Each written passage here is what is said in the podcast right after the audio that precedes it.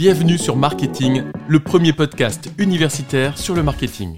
Bonjour à tous, aujourd'hui je vais vous parler de l'évolution du quick commerce. Tout d'abord, le quick commerce correspond aux activités commerciales de distribution basées sur la promesse d'une livraison effectuée dans un délai très court, généralement compris entre 10 et 15 minutes.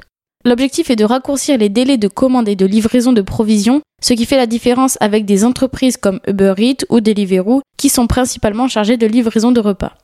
Les entreprises du quick commerce proposent des produits de consommation courante, mais également des produits frais. Ces produits peuvent être commandés sur une application ou par Internet. Les entreprises du quick commerce se trouvent essentiellement dans les métropoles, que ce soit Paris, Lyon, Bordeaux, Lille, Nice, Montpellier et Toulouse. Depuis quelque temps, celui-ci se déploie non sans difficulté. Les prémices du quick commerce. Le commerce évolue constamment et depuis quelques années, nous voyons un changement dans la demande du consommateur. Les clients veulent gagner du temps et particulièrement pour ce qui relève des courses qui, pour la plupart, est une corvée. On retrouve donc une volonté de livraison rapide. En effet, cette volonté de rapidité a été comprise en 2017. Les anciennes de la grande distribution comme Carrefour entretiennent le modèle du tout tout de suite en proposant un service ultra rapide qui offre une livraison dans l'heure, ce qui concurrence le service Prime d'Amazon. Par la suite, cela a été compris en 2018 par l'apparition du drive piéton. Celui-ci relève d'un modèle où le consommateur passe sa commande à distance et vient la récupérer dans des casiers connectés. Le drive piéton permet donc de répondre à la demande des consommateurs en gagnant du temps et en le déchargeant de parcourir les rayons du supermarché. En revanche, la volonté des consommateurs est de plus en plus pressante et celui-ci ne répond pas à l'exemption de trajet jusqu'au lieu de réception des courses. Ils veulent encore moins de contraintes et la livraison à domicile répond à ce besoin avec des enseignes telles que Deliveroo ou Uber Eats avec une livraison en 30 minutes environ. Le quick commerce bouleverse la distribution. C'est à ce moment-là qu'intervient le quick commerce avec une plus grande rapidité et moins de contraintes avec la livraison à domicile en 15 minutes maximum.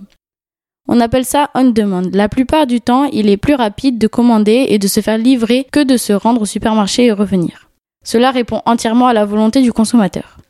Les facteurs clés de réussite du quick commerce sont principalement la flexibilité avec une plage horaire étendue étant donné de la disponibilité 7 jours sur 7 jusqu'à minuit, le deuxième est la rapidité avec la promesse de livraison en 15 minutes maximum.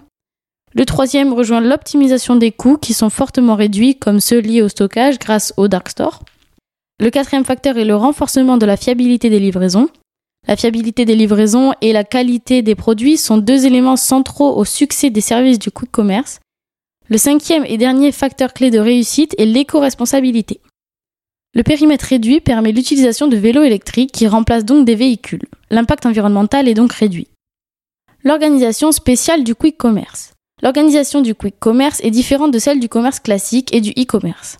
L'élément principal du quick commerce est le dark store. C'est la pièce fondamentale qui permet à ce modèle d'être efficace. Le dark store est un commerce de détail fermé au public.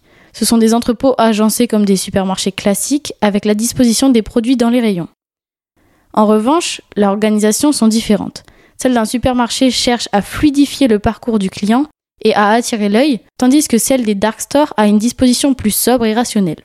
Les produits ne sont pas classés comme nous avons l'habitude de les rencontrer par grand domaine. Ici, ils sont classés par degré d'affinité. En effet, dans un même rayon, nous pouvons retrouver les alcools, les sodas et les biscuits apéritifs. De cette façon, un client qui commande de l'alcool aura très probablement commandé des biscuits apéritifs également. Cette disposition change le degré de proximité entre certains produits. L'objectif est de réduire au maximum le temps nécessaire au préparateur pour composer le panier.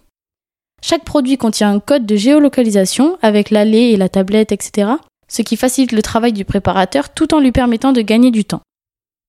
L'évolution du quick commerce. Le quick commerce ne représente qu'une petite partie du e-commerce avec environ 122 millions d'euros en 2021 contre 4,7 milliards d'euros pour le e-commerce. Le taux de pénétration est encore très faible avec 1,5% en France. Cependant, depuis 18 mois, le marché du quick commerce est en pleine explosion. Le taux de croissance des ventes a progressé de 86% en 2021. Ce marché a pleinement profité de la crise sanitaire, des couvre-feux et des confinements successifs pour attirer de nouveaux clients. Après cette forte demande, durant la pandémie, la réouverture des bars, restaurants, etc. a fait diminuer leurs ventes. Par ailleurs, les entreprises du quick commerce sont maintenant fortement touchées par l'inflation mais ne peuvent pas augmenter leur prix car ils seraient plus compétitifs par rapport aux magasins du coin. Dans ce modèle où la rentabilité devient cruciale, le marché semble désormais en difficulté, et ce n'est que le début. est-ce la fin du quick commerce? Le quick commerce rencontre une difficulté supplémentaire fortement redoutée par les quick commerçants. Ceux-ci sont rattrapés par la régulation. Étant fortement critiqués pour provoquer la désintermédiation et dénaturer la fonction première des villes qui mettrait à mal l'économie locale des petits commerces déjà touchés par la crise sanitaire, dénoncés de se développer au mépris des règles d'urbanisme, les riverains ont accusé ces entreprises car les livreurs ne possèdent pas de salle de pause et attendent les commandes sur le trottoir. Gorias et Fridjti euh, sont amenés en justice et le Conseil d'État a rendu son jugement le 23 mars en donnant raison à la mairie de Paris. Il en est ressorti que les dark stores sont bien des entrepôts au regard du code de l'urbanisme et doivent donc solliciter l'autorisation à la ville avant de pouvoir s'installer. En revanche, cette autorisation risque d'être compliquée à obtenir puisque à Paris, le plan local d'urbanisme interdit que des rez-de-chaussée d'immeubles résidentiels soient occupés par des entrepôts. Les quick commerçants se retrouvent face à une grande difficulté. Cette décision ne signe pas la fin de ce modèle d'approvisionnement, mais il va devoir se réinventer. Ils risquent de devoir déménager leur dark store, Face à cela, ils peuvent être tentés de changer le concept comme un point de retrait où la clientèle viendrait retirer leur commande pour s'apparenter davantage à un magasin plutôt qu'un entrepôt.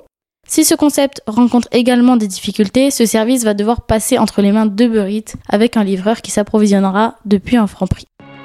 Merci pour votre écoute. Pour nous aider, pensez à vous abonner et à nous laisser 5 étoiles. À très vite